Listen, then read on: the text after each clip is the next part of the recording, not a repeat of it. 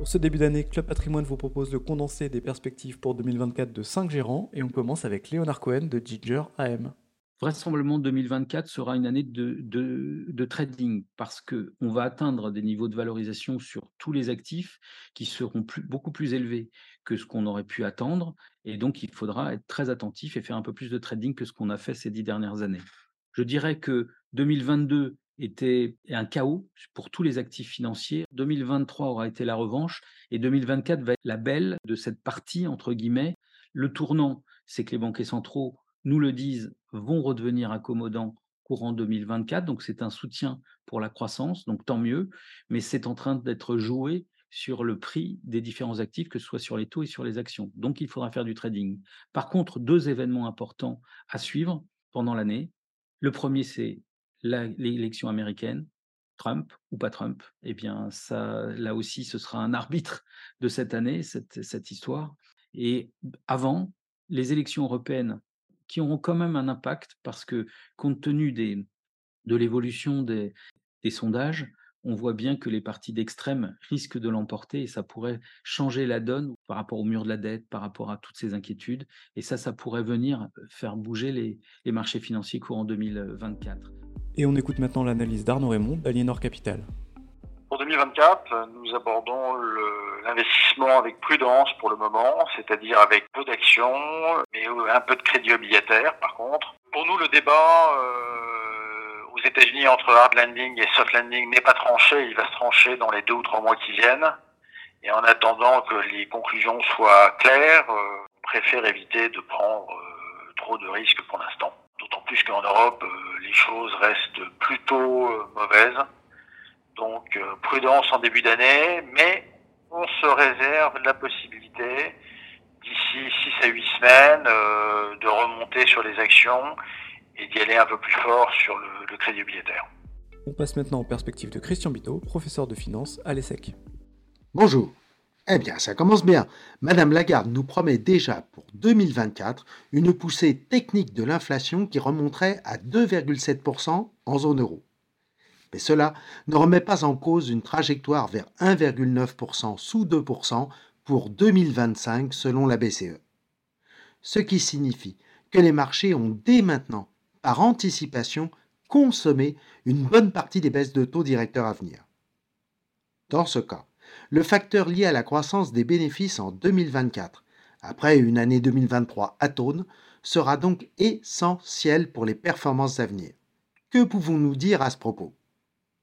Actuellement, le marché tape sur 6% de croissance des BPA pour l'Europe et 12% pour le SP 500.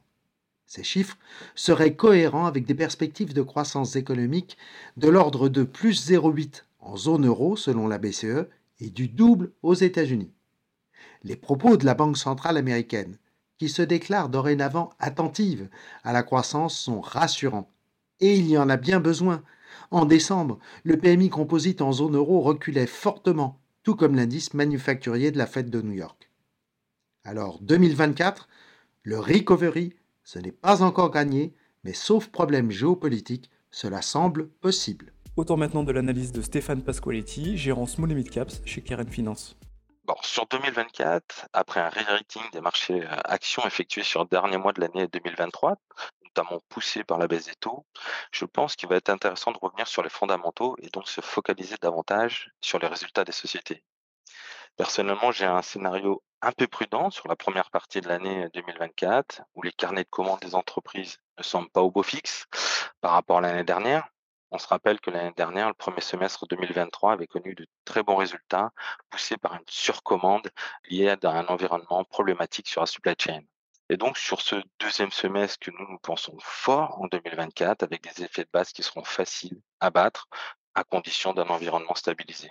Ainsi, boursièrement, il pourrait être intéressant de revenir massivement sur les actions et notamment les small caps à partir de la publication du premier trimestre 2024. Et on finit ce tour d'horizon avec Julien Kistreper de Taylor Asset Management. 2024 se présente pour l'instant sur de bons auspices, hein, malgré euh, de nombreuses incertitudes. Le scénario de la baisse de l'inflation, d'une baisse des taux directeurs, alors certes trop optimiste de la part des opérateurs de marché à notre sens, puisqu'on a ils attendent jusqu'à six baisses de taux, ça nous semble clairement excessif.